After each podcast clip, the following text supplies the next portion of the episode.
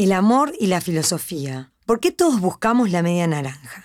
La filósofa Magdalena Reyes nos cuenta dónde nace esa idea de la mano de Platón. ¿Cómo concebían los griegos el amor? ¿Qué pensaban sobre el amor incondicional? Magdalena Reyes nos cuenta este y otros asuntos en esta hora de buena conversación.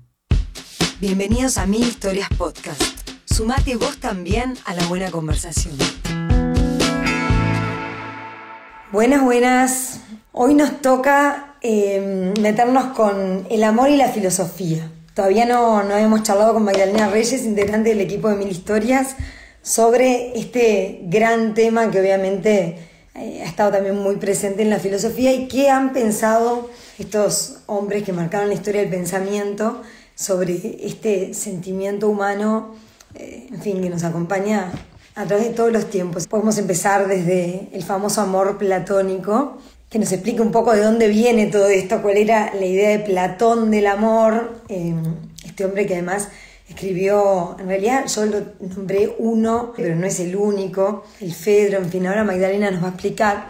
Eh, y realmente se dedicó mucho también a este tema, que nos cuente las grandes ideas de Platón sobre el amor, me interesa. Después otro que es un clásico es Eric Fromm, El arte de amar, un libro que seguramente más de uno de ustedes también leyó. Eh, y me anoté por acá Schopenhauer, este hombre que tantas veces hemos escuchado que esa teoría de que lo que poseemos no lo podemos amar, bueno, que nos explique mal un poco este, qué pensaba Schopenhauer, y ni hablar Nietzsche, que es un autor que Magdalena Reyes adora, eh, y también le voy a preguntar por él. Ah, y también vamos a repasar esto que poníamos en la promo, que es esto del amor de la media naranja, ¿no? ¿Y de dónde viene esto de la media naranja? Van a ver que se remonta a muchos siglos atrás. Eh, hola, Male. ¿Cómo estás? ¿Cómo hola. ¿Andás bien, Male? Bien, ¿y tú? Bienvenida, bien. Un placer, Ceci, filosofar contigo. Una vez más. Una vez más, una vez más. Una vez más. Estaba repasando mis apuntes, mi cuadernito de clase, de las clases de Magdalena Reyes, donde está el amor. Dejo constancia acá de lo apasionada que sos por la filosofía, Ceci. Así que un placer, un placer para mí estar contigo hoy acá. Nuevamente, mi historia. Lo mismo digo, Male, que además este, en esto que hicimos de, de desarmar un poco el evento e ir uno por uno para que tengan más tiempo para hablar, este, bueno, todavía no hemos llevado la filosofía, pero evidentemente íbamos a hacerlo. Y, les decía recién a los que están ahí del otro lado, que primero que hagan preguntas, que comenten, que se sumen a la conversación. Y, nombraba algunos autores que repasando apuntes y pensando el tema un poco, están por acá como Platón, Eric Fromm, Schopenhauer también lo puse, Nietzsche, que además, este hombre que, que sé que también este, en fin, adorar su filosofía, seguramente hay algo también para aportar, pero pueden ser esos u otros. Pero lo cierto es que filosofía mal es el amor a la sabiduría, ¿no? Ya en el nombre, en la palabra, los griegos pusieron también el amor en esto que definía la filosofía, ¿no? Sí, claro. El amor es, un, es, un, es una pregunta, un tema, un concepto que es fundamental en la filosofía, ¿no? Porque fíjate que, Ceci, fíjate que el, el, el filósofo es aquel que ama la sabiduría, ¿no? Filo, amor, Sofía, sabiduría. Entonces, el amor está, está implícito, en, forma implícito y explícitamente vinculado con la filosofía, ¿no? Pero lo que es interesante también es esta cuestión de ver cómo en el, en el concepto del amor, que está implícito en, en, la filosofía, e, es este amor como deseo de eso que carezco, ¿no? El amor como un deseo que surge a partir de la experiencia de la carencia. Hay algo que yo no tengo, esa, el, el, ser humano como un ser incompleto. O sea, el amor como algo que te completa. Claro, el amor más que como algo que te completa, el amor como búsqueda, que es, que es el concepto del deseo, ¿no? El deseo es, es ese impulso, ese ir hacia algo sea lo que sea, ¿no? Y entonces, en la filosofía explícitamente, este, este deseo es el deseo de saber, ¿no? Es el deseo, es el deseo que surge, que se origina, que parte del asombro, ¿no? De la pregunta. las, cosas, me asombran, Entonces, me, me, disparan esa pregunta y esa pregunta es lo que despierta ese deseo de ir hacia la respuesta, ¿no? Entonces, a mí me, me, parece fascinante eso, ¿no? La idea de que el amor que está, o sea, o, el concepto del amor incluido en, en, en, el concepto de filosofía es, alude a esa carencia, ¿no? Al ser humano ser incompleto. Bien, y si mm, decía recién, eh, arrancamos capaz por Platón, si te parece, ¿no? Mm. Hombre que se dedicó a, escribir y a pensar esto también en grande. Em, ¿Cuáles podemos decir que son las principales ideas de Platón? Y voy a empezar por una cosa bien bajada a tierra, que es el famoso amor platónico, que tanto mm. se, se menciona. ¿De dónde viene y a qué refiere Platón cuando, cuando detalla este amor, ¿no? ¿Por dónde va? Bueno, en realidad, sí. Es enorme la pregunta. Sí, es enorme y es una pregunta muy importante y muy interesante. Desde el momento de que Platón da muchas respuestas a la pregunta que es el amor. bueno, claro. Porque si tú pensás el banquete, que es un diálogo, todas las obras de Platón son dialógicas, o sea, Platón pone a diferentes personajes, que eran personajes de la Grecia antigua, contemporánea a él, a dialogar acerca de diferentes temas, ¿no? Bueno, en el banquete se dialoga acerca del amor. Y, y, entonces cada comensal en ese banquete, cada participante de ese simposio, de ese banquete, da su propia respuesta respecto a lo que es el amor. Entonces, la gran pregunta es, en definitiva, Platón, ¿qué pensaba respecto al amor? Supone suponemos que la, tesis de Platón o la respuesta platónica propiamente dicha es la que da Sócrates, que es un poco siempre el portavoz en todos los diálogos de Platón. Sócrates es el que lleva la voz cantante, este, ¿no? Pero después tenemos a Aristófanes, por ejemplo. Vos me preguntás, el amor platónico. ¿Cuál es, si uno habla del amor platónico, ¿qué es ¿Qué es lo primero que se le viene a la mente a las personas? ¿Cuál es el más popular de todas las respuestas que da Platón en su banquete? La del mito del andrógino. Contanos un poco como un cuentito, si podés, este, el mito del andrógino para el que nunca lo escuchó. ¿Qué significa? ¿Cómo, alguien puede vivir, ¿Cómo, alguien puede vivir, sin el mito del andrógino? Bueno, por, eso ¿Eh? vamos a abrirlo, a ver. A, Son, son mis, mis, mis, mis pasiones que, que afloran a flor de piel. No, el, el, sí, el mito del andrógino en realidad lo pone sobre la mesa, el que lo relata es Aristófanes, que está presente en ese, en ese, en ese banquete, y Aristófanes era un comediante de la Grecia antigua, ¿no? Y entonces él cuenta que originariamente los seres humanos éramos esféricos, teníamos una forma esférica, estábamos completos. Ahí volvemos a esta noción del amor como la búsqueda de la completud, ¿no? originariamente éramos seres completos, este, y teníamos una forma esférica. Y eh, los dioses, porque bueno, como éramos esféricos, nos sentíamos completos y eso nos, nos, daba a los seres humanos una sensación de poder muy grande. Entonces los dioses, para mantenernos en raya, ¿no? Para no, acá al Olimpo ustedes no entran. Eh, ¿Qué hicieron? Nos partieron al medio, partieron esa, eh, a ese andrógino que tenía forma esférica circular a la mitad. Entonces, de ahí en más, los seres humanos somos mitades en mm. busca de su otra mitad que los complete. Ahí está la media naranja, claro, buscar la otra mitad que te, la otra bien. La otra mitad, tu media naranja vendría a ser ese otro con el cual tú estabas unido originariamente y que a causa de, bueno, de, esa, de esos, los dioses griegos eran apasionantes porque tenían defectos, ¿no? No eran perfectos, ellos, este, ¿no? Eh, eh, eh, castigaban al ser humano, pero desde los celos y, y esa cuestión, no me van a robar el poder, ¿no? Y bueno, el castigo fue ese partirnos a la mitad, entonces el amor es ese deseo que nos impulsa a la búsqueda de esa otra mitad que está en algún lugar del mundo y que...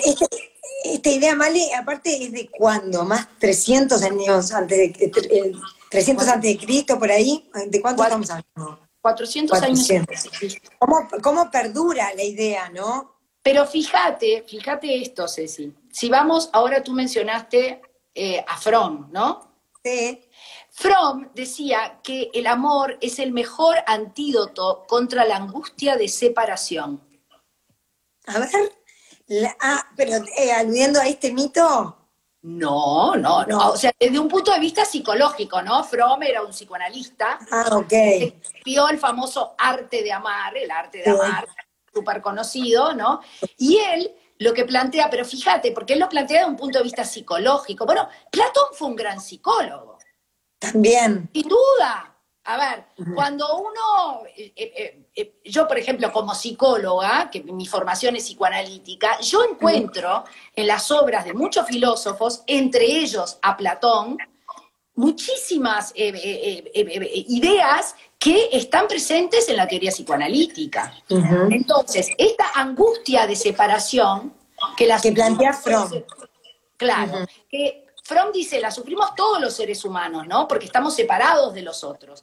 Y, esa, y como animales sociales que necesitamos al otro, ¿no? Sufrimos de esa angustia de sentirnos separados, de, esa angustia de, de, ¿no? De, que está vinculada con nuestro yo más íntimo que eh, que, necesita en forma muy inherente y muy eh, enraizada en la naturaleza humana, humana perdón, al otro. Entonces, el amor, dice Fromm, a mí me encanta esa, esa definición o esa idea que plantea Fromm respecto al amor, es el mejor antídoto contra la angustia de separación. Aristófanes. Claro, En realidad es Platón. No lo pone en boca de Aristófanes, pero la idea es de Platón, es una de las ideas. La otra respuesta, que supuestamente, que es la que da Sócrates, entonces por ende sería la auténticamente platónica desde esta perspectiva de que Sócrates es el que lleva la voz cantante de Platón. De Platón. Claro. Lo que Sócrates plantea es que el amor es la búsqueda de la belleza, el deseo de belleza. Y Fíjate qué divino, ¿no? Porque en la mitología griega, Eros, que es el dios del amor, y que está también muy vinculado con el amor erótico, más específicamente, porque hay diferentes tipos de amores. Los griegos concebían el amor, el eros, filia, ágape, ¿no? Pero el amor erótico, Eros, que es el dios del amor, fue concebido el día que nació Afrodita, que es la diosa de la belleza. Mm. Ese día ese día que nació Afrodita se celebró una fiesta, un banquete, en el cual estaba presente Poros. Poros era el dios de la abundancia. Y Poros, como buen dios de la abundancia, tomó vino, vino, vino, hasta que se emborrachó, quedó así, tipo, en estado comatoso prácticamente, en el jardín, de ahí donde se estaba celebrando el banquete, y por los alrededores, ahí husmeando por ahí, estaba Penía. Penía era una pordiosera que siempre estaba en busca de, ¿no? Los, estaba rondeando los banquetes en busca de, las, ¿no? De si había algo para comer. y lo encontró a Poros, semi inconsciente, ahí tirado en el jardín, y dijo, yo voy a tener un hijo con Poros. Mira cómo fue. Entonces, el amor, fíjate, el amor es hijo de la abundancia y de la carencia. Ah, muy bueno, mira vos, es alucinante eso de, la, y ahí tú tenés, la abundancia y la creencia. Claro, y ahí tú tenés, fíjate, en ese, fíjate, en ese mito griego de la antigüedad, ¿no? O sea, tiene miles de miles de años.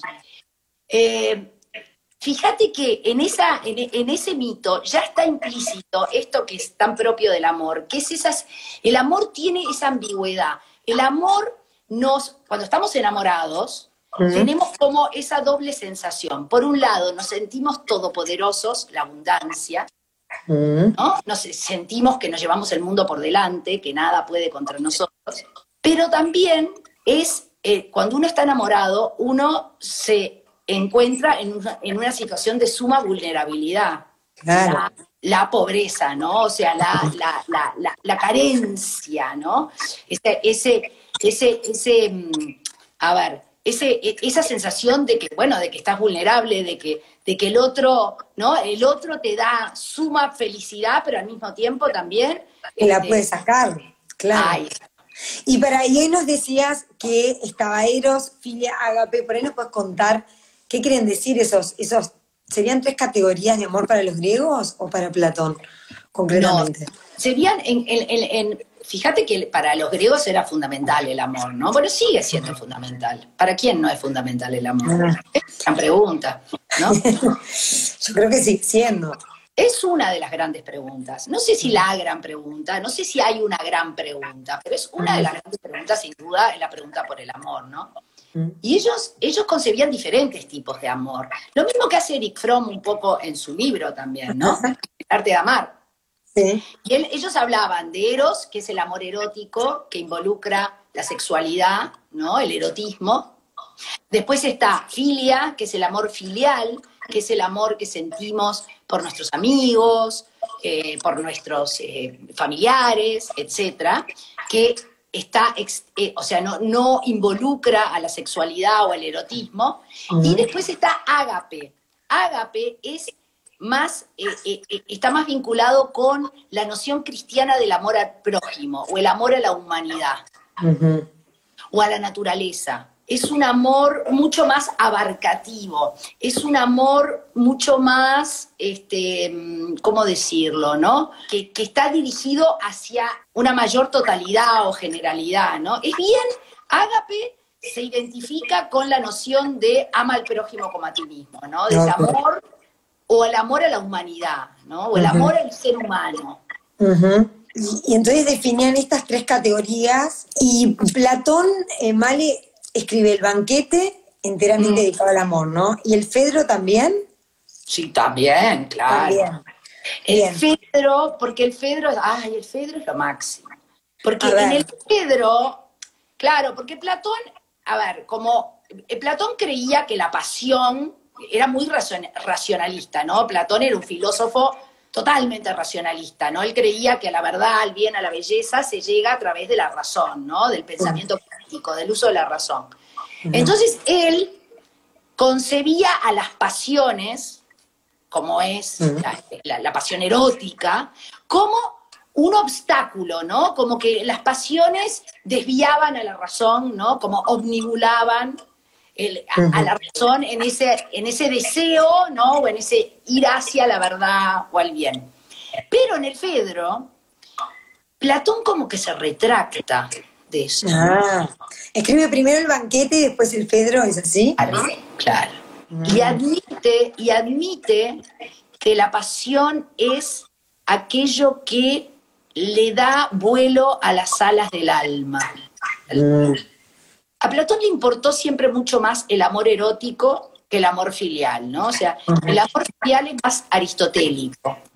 Platón siempre fue más, eh, siempre, ¿no? Se ve que lo conmovió más el amor erótico, ¿no? Era, más apasionado, eh, Platón. Aristóteles era más científico.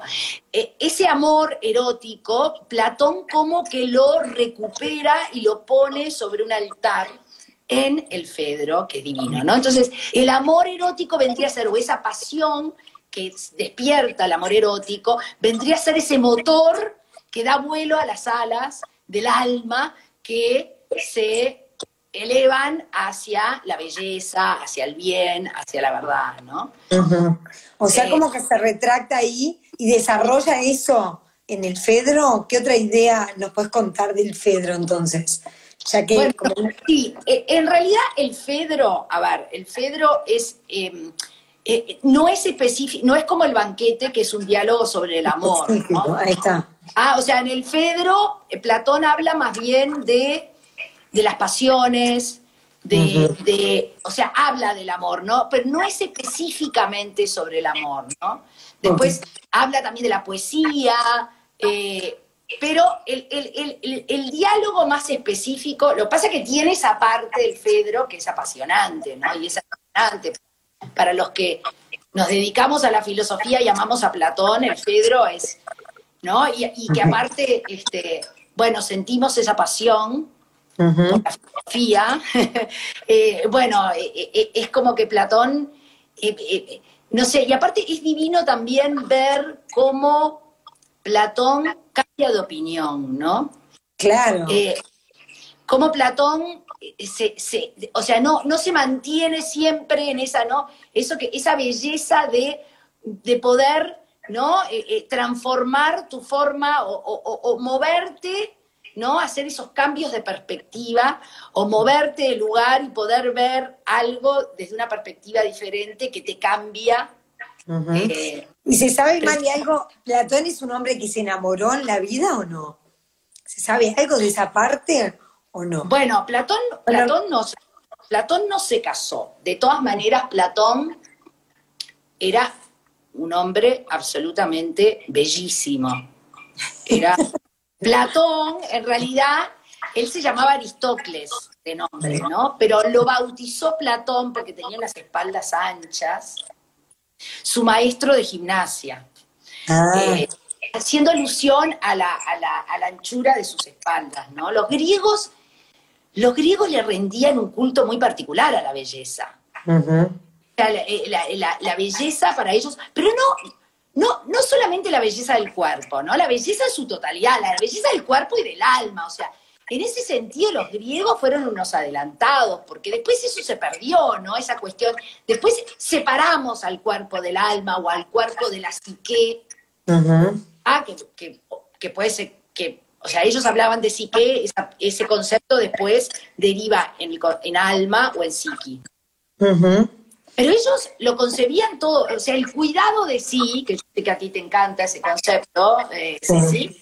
el cuidado de sí, ese cuidado... tiene que ver con ir al, gimnasio, el cuidado de sí de los griegos tiene que ver con, una cuestión mucho más amplia, ¿no? Pero también ir al gimnasio. También, también. Sí, sí, también cuidar el cuerpo y honrarlo, ¿no? Ahí está, o sea, cuidar el cuerpo y cuidar el alma, ¿no? O sea, no, no, no, no, no es solo una cosa o la otra. Exacto. Entonces, si bien Platón era, era un dualista y concebía que el alma y el cuerpo eran dos realidades distintas, sin embargo, como buen griego, él eh, eh, eh, o sea, cuidaba su cuerpo y él, y él rendía culto a su, a su a, su cuerpo, ¿no? Lo cuidaba y, apreciaba esa belleza, ¿no? En sí mismo y en los demás, como, como buen griego. Ahora, si se enamoró, bueno, sí, seguramente se debe haber enamorado muchas veces, no solo una. Entre, entre el banquete y el Fedro, seguro, ¿no? seguro, seguro. Yo siempre digo, yo siempre digo que pero esto es una conjetura, ¿no? Que sí, no, me gusta pensarla y me gusta, no, porque en realidad no, no, o por lo menos yo no lo sé, pero siempre me gusta decir que el Fedro lo escribió después de haberse enamorado, claro. después de haber experimentado esa pasión y haberse, haber experimentado en carne propia esa, ese, ese poder, ¿no? Este, esa, esa eh, ah, que te da el amor, ¿no? claro. La, la razón, lo que yo llamo la razón apasionada, Ceci, porque la pasión sin duda es un motor. Es un motor también para la razón. Uno, a ver, ah, uno, uno, uno puede sentir pasión o placer de pensar, de conectar los puntos, como dice Steve Jobs. Y eso, y en definitiva, es, ahí está el amor, ¿no? Eh, eh, eh, es eso, ¿no? Es ese deseo, es esa, es esa búsqueda. Yo, a mí me gusta pensar el amor como una búsqueda, siempre inacabada. Porque cuando tú posees ese amor posesivo, esa idea de que yo puedo poseer al otro, primero es imposible, nadie posee a nadie, ¿no? Eh, pero eh, supongamos que alguien se convenciera a sí mismo de que posee al otro, bueno, ahí no es amor. Porque el amor, precisamente, es ese esa búsqueda siempre inacabada, porque es otro, siempre se te escapa. Mm. Había un filósofo que, mm, me acuerdo, me habías contado esa imagen de la mano que recorre y siempre vuelve a descubrir. Me hiciste acordar escuchándote. Es el Levinas. Mm, sí. Es el Levinas, Emanuel Levinas, que en realidad más que del amor, pero también lo podemos conectar, ¿no? Es un amor más filial o más ágape. Él habla de la hospitalidad como una forma de vincularnos con los otros, el ser hospitalario, porque está bien, está muy bueno lo que trajiste, si no te digo que tú sabes mucho de filosofía, porque existe una buena conexión, porque, claro, a ver, en el, en el vínculo con el otro, lo que tendemos a hacer precisamente es ese ¿no? Esa, como ese Poseer. de, de poseer. Entonces, cuando poseemos al otro, le estamos quitando su libertad, lo estamos objetivando, lo estamos convirtiendo en un objeto. No se puede amar un objeto en este sentido, ¿no? O sea, eh, algo que yo tengo ya no lo puedo amar. O sea, yo, yo tengo que amar eso que no tengo, eso que carezco, porque el deseo es esa búsqueda o es ese impulso que nace de la carencia. Entonces, si yo al otro lo poseo, entonces ya dejo de amar. Se acaba, se acaba la magia. Se acaba la magia, se acaba el amor. Se acaba el amor. Pasamos a otra cosa. Ajá. ¿no? Pasamos a vincularnos con el otro como uno se vincula con algo que compra en shopping. Claro. ¿tá? Que fui y lo compré, ahora es mío, lo tengo en mi ropero, ¿no? O en la ladera, o en la despensa, no sé, no importa, o en mi casa, mueble. Pero el otro, el otro humano, el ser humano, en su, en su, en su libertad, en su subjetividad que le es inherente, en ese mundo interior que todos te- tenemos como seres humanos que somos, y, que es, y que es incomunicable, y que es absolutamente, eso que nací- Propio. nacimos como morimos, solos, ¿no? Sí. Es esa cuestión de, bueno, entonces Levinas lo que propone en ese vínculo con los otros, en vez de la posesión, yo te dejo entrar a mi casa, pero tú te adaptás a mis normas, ¿no? Tú sos como yo quiero que tú seas. Si no, no te dejo entrar a mi casa, ¿no? En sentido muy metafórico. O sea, yo te amo si tú sos como yo quiero que tú seas. Si no, dejo de amarte.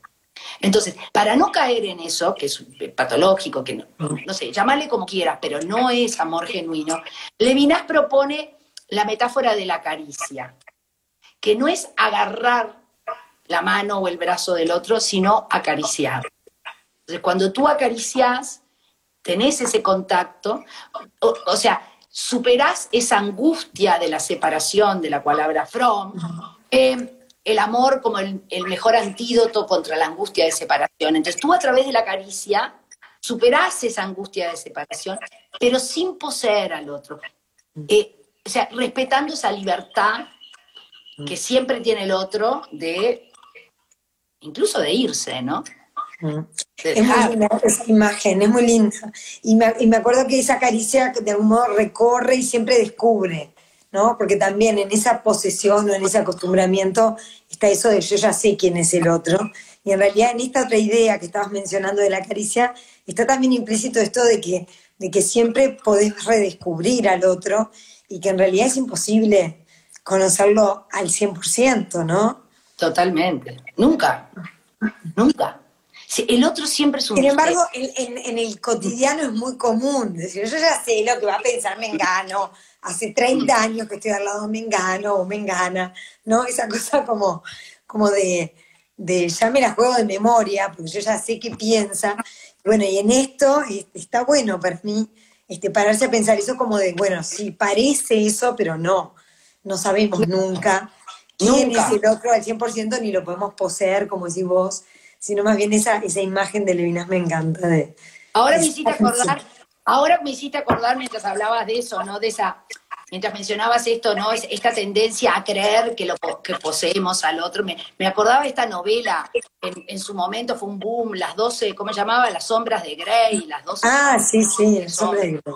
Bueno, ¿está? Entonces ahí justamente tú lo que, lo que ves es, una, es un amor de tipo patológico, ¿no? O sea, Claro, que él quiere que ella se adapte a sus costumbres, a sus Claro. rituales. Ah, ahí está, ahí está. O sea, y Sí. eso es una, a ver, no, no, no, eh, eh, si caemos en eso, estamos sacrificando el amor, ¿no? O sea, el amor, el otro es siempre un misterio. Exacto. Lo que pasa es que está, hay que reconocer, reconozcámoslo, ¿no? Las rutinas, muchas Claro. veces, ¿no? Atentan contra ese ver al otro desde ese lugar, porque por más rutinas que haya, por más años que estemos juntos, siempre el otro va a ser un misterio, porque aparte el ser humano, primero el mundo interior es intransferible, ¿no? Eso Claro. que somos en nuestra interioridad es intransferible. Eso, eh, eh, eh, hay una, en el, en el Divorcio en Buda, que es una obra de Sandor Maray, Mm. hay una, hay una, no me lo acuerdo de memoria, por supuesto, ¿no? Pero bueno, invito a los que nos están escuchando a leer esa novela. Bueno, Amara y todo, a todo. Yo no la leí, me la estoy anotando. Divorcio en Buda. Divorcio en Buda, bueno. Que ahí, eh, eh, eh, precisamente, uno de los, de los, de los, de los personajes, uno de, este, de, la, de la novela, reflexiona acerca del amor y acerca de eso, ¿no? De que el otro siempre se me escapa, el otro siempre es un misterio, porque el otro siempre tiene ese mundo, esa vida, ese, llamale alma, llamale mundo interior, eh, eso que es incomunicable, eso que es incomunicable e intransferible, ¿no? Y que de alguna forma, como dice Fromm, ¿no? Fromm dice, el amor es una teoría y es una práctica que se unen en la intuición. O sea, en definitiva, hay mucho de lo intuitivo en el amor. Mm. El amor es eso, es ese deseo que yo no sé por qué lo tengo. O sea, yo hay algo en esa otra persona que a mí me despierta ese deseo, porque veo, veo, entre comillas, en esa otra persona algo que me atrae, ¿no? Algo que me, me, despierta ese impulso de ir hacia esa persona. Pero me gusta lo que decís de intuición, de impulso, porque a veces no me parece que esté acá, ¿no? Este, mm. Eso, que te mueve hacia el otro. Sí, sí. Eh, eh, bueno, eh, el, amor y, el, y la razón muchas veces se disocian. Yo, como, como filósofa o como amante de la filosofía, eh, no los disocio de esa manera, ¿no? Yo creo que el amor tiene esa, cuestión teórica. Por ejemplo, el, amor, eh, desde mi punto de vista, Fromm también lo, lo, lo, dice en su libro, y Nietzsche lo deja bien claro, el Zaratustra. Todo amor, menos el amor de una madre hacia un hijo, está sujeto a condiciones. O sea, el único amor incondicional es el de una madre a un hijo. Sí, no del hijo a la madre. Solo de la madre al hijo. Solo. Eh, es más, From, Nietzsche, bueno, Nietzsche dice el amor, el único amor incondicional es el de una madre hacia su hijo, ¿no? Y Fromm sigue en esa línea, incluso dice que hasta el amor paterno está sujeto a condiciones. El único amor incondicional es el de una madre, o sea, un hijo puede hacerle las atrocidades, este, hacer sufrir, hacer, ¿no? A una madre, pero una madre siempre lo va a querer incondicionalmente, lo va a amar incondicionalmente. Pero el resto de los amores, e incluso, mira, yo te voy, a, te voy a decir algo más. Yo creo no solamente que el amor está sujeto a condiciones, sino que debe estar sujeto a condiciones. A ver, a ver, contame eso, ¿por dónde va? Para que sea un amor sano, sí. un amor ¿no? Este, saludable, eh, el amor tiene que estar sujeto a condiciones, porque si no, es muy factible caer en el amor patológico, en la dependencia, en el amor dependiente, ¿no? O sea, en, en tú me haces sufrir, pero yo te sigo amando. Tú me haces sufrir, obviamente, siempre el otro, como dice Sartre, ¿no? El infierno son los otros. O sea, los otros siempre de alguna manera nos van a hacer. El amor y el dolor juntos, estás diciendo ahí. Claro, pero es ese, viste, e, esos, esos... Vos decís claro, claro, como si fuera tan sencillo, pues sabes que yo me peleo mucho con esa idea. no, a ver, es que uno tiene... Pero, el amor tiene condiciones. Yo, yo veo en el otro algo que despierta mi deseo, pero ese algo por algo despierta mi deseo. O sea, no cualquier cosa debe despertar mi deseo. Ahí es cuando lo pasás por la razón, Male, vos, el tema. Sí, totalmente, totalmente, absolutamente. Pero me estás hablando desde qué lugar, porque me viene la moral a la cabeza, o, o en fin, los condicionamientos culturales, sociales. ¿Me estás hablando de eso? ¿Por qué me decís? No, a ver, eh, no, los no necesariamente la moral, es que yo pueda, a ver, que yo no esté, no pierda mi libertad en el ah. amar. Ah, ok, ok, ok. Está, ibas por otro lado. O sea, yo sí pierdo mi libertad, y esto es interesantísimo, ¿no? El amor de la madre, el amor incondicional es todo un tema, ¿no? Pero sí para, o sea, en el, en el amor de la madre un hijo no es un amor eh, libre en ese sentido, porque la madre está determinada desde esta perspectiva, ¿no? Está como condicionada a amar, amar a su hijo o a su hija, sea como sea, sean las condiciones que sean. Pero en el resto de los amores, en el amor erótico, incluso en el amor... El amor romántico de pareja, por ejemplo.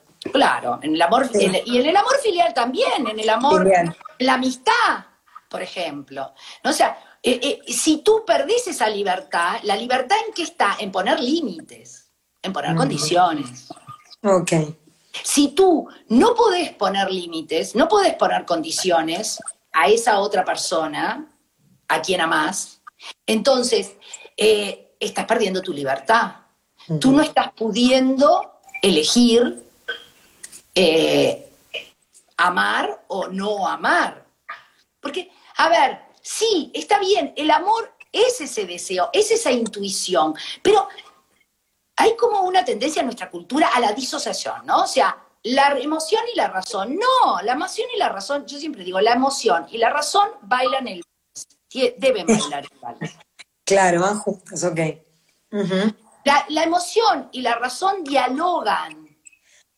Está bien, lo que pasa es que la gente estoy segura que, digo, todos en un punto tenemos eso del amor ciego, esa pasión que te domina, que a veces, este, en fin, va por encima de la razón en ciertos momentos, ¿no? Quizá por ese lado está esa idea un poco general y por eso te lo preguntaba. Sí, pero, Ceci, nosotros somos animales racionales. Somos. Nosotros, a ver, nosotros eh, no, no somos plenos o sea, no, no, no, no, no experimentamos la plenitud, entre comillas, porque la plenitud siempre existe, pero no experimentamos esa sensación de bienestar humana, demasiado humana, con toda su incompletud y su imperfección, si no podemos, si no hacemos uso de la razón, si no podemos pensar. Entonces, cuando yo soy arrastrada por una pasión, por eso es que es alucinante en el Fedro, porque esa metáfora, ¿no? Cuando Platón dice, la pasión es lo que le da alas al alma. Pero el alma está dirigida, o sea, la, la, razón o el decir, bueno, esto, y que no tiene que ver con el moralizar.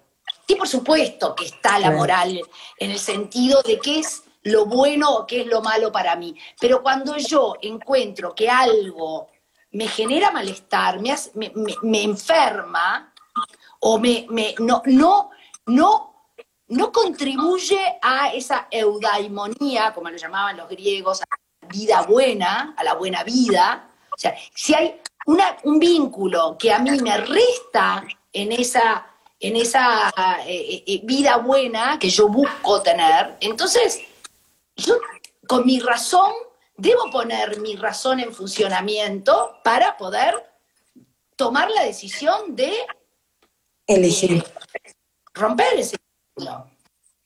Y te diría, Ceci, que en psicología... sí, sí, está claro.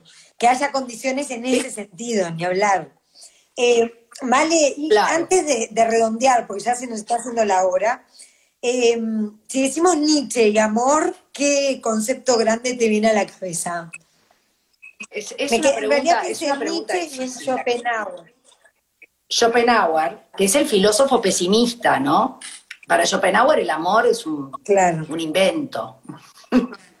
Los seres humanos lo que hacemos es aparearnos para, en, esa, por esa, claro, por esa, es más, él dice que vamos en búsqueda de ese otro que puede eh, mejorar a nuestra descendencia, ¿no? Entonces, si yo tengo una nariz grande, voy a ir a buscar a alguien con la nariz chiquita, una cosa así, ¿no?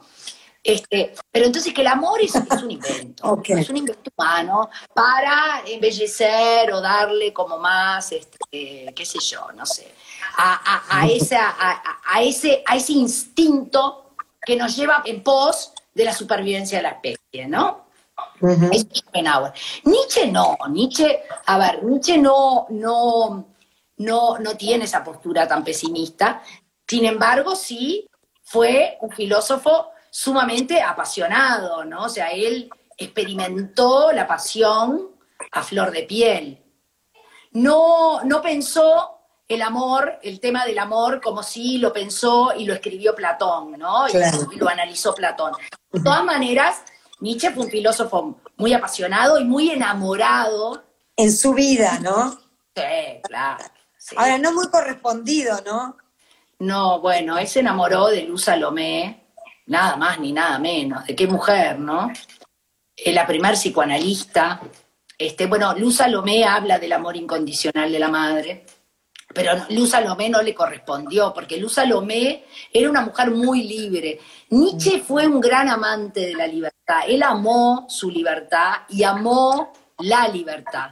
Y amó la libertad en las otras personas. Él se enamoraba de las personas libres. Y la prueba más eh, fehaciente de ese amor a la libertad fue su amor por Luz Salomé, ¿no? Porque si hay algo que Luz Salomé fue, fue una mujer libre para su época. Estamos hablando de la segunda mitad del siglo XIX. Vale, capaz que ahí entra también esto del amor y el, desamor o el dolor asociado al amor, porque le ha pasado negra, porque, porque él estaba muy enamorado y no, no hubo caso. No hubo caso. Él estaba súper enamorado y no hubo caso, pero Fíjate que no, yo te, mira, te voy a contar una, historia que tiene que ver con el amor. Y yo pienso que Nietzsche, que, que, aplica mucho al amor que Nietzsche, al amor no correspondido de Nietzsche por Luz Salomé, ¿no? El amor no correspondido entre comillas, porque ella en realidad lo adoró y lo idolatró y lo quiso un montón. O, sea, escribió un libro sobre Nietzsche, ¿no? Que se llama Nietzsche. Y que los entendidos dicen que es de todas las obras escritas sobre Nietzsche es la mejor, ¿no? Está bien, pero no como pareja, eh, no el amor romántico. ¿no? en ese sentido no. Pero fíjate esto que te voy a contar. Había un profesor de música, eh, perdón, de dibujo en el, en el, colegio donde yo trabajaba, que era un amante de Beethoven. A mí me encanta Beethoven, yo no sé nada de música. Él sabía mucho de música y siempre me hablaba de Beethoven y me contaba. Y él siempre me decía, tenemos que agradecerle a la amada inmortal. La madre inmortal es la famosa mujer a quien Beethoven amó, que se dice, algunos dicen que era la cuñada, bueno, no se sabe bien, pero la cuestión es que esa mujer, eh, algunos dicen que estaba enamorada de él, pero igual lo rechazó, pero no importa. A fin de cuentas, lo rechazó. Y este profesor de dibujo, amante de Beethoven, igual que yo, siempre decía, gracias a ese amor no correspondido, es que Beethoven creó la obra que creó. Qué dolor, Dios. Y bueno, sí, y, y de alguna manera yo creo que, no voy a decir que toda la obra de Nietzsche es el resultado de su amor no correspondido por Luz Salomé, pero creo sí que... tiene que ver. Tiene que ver. Tiene que ver.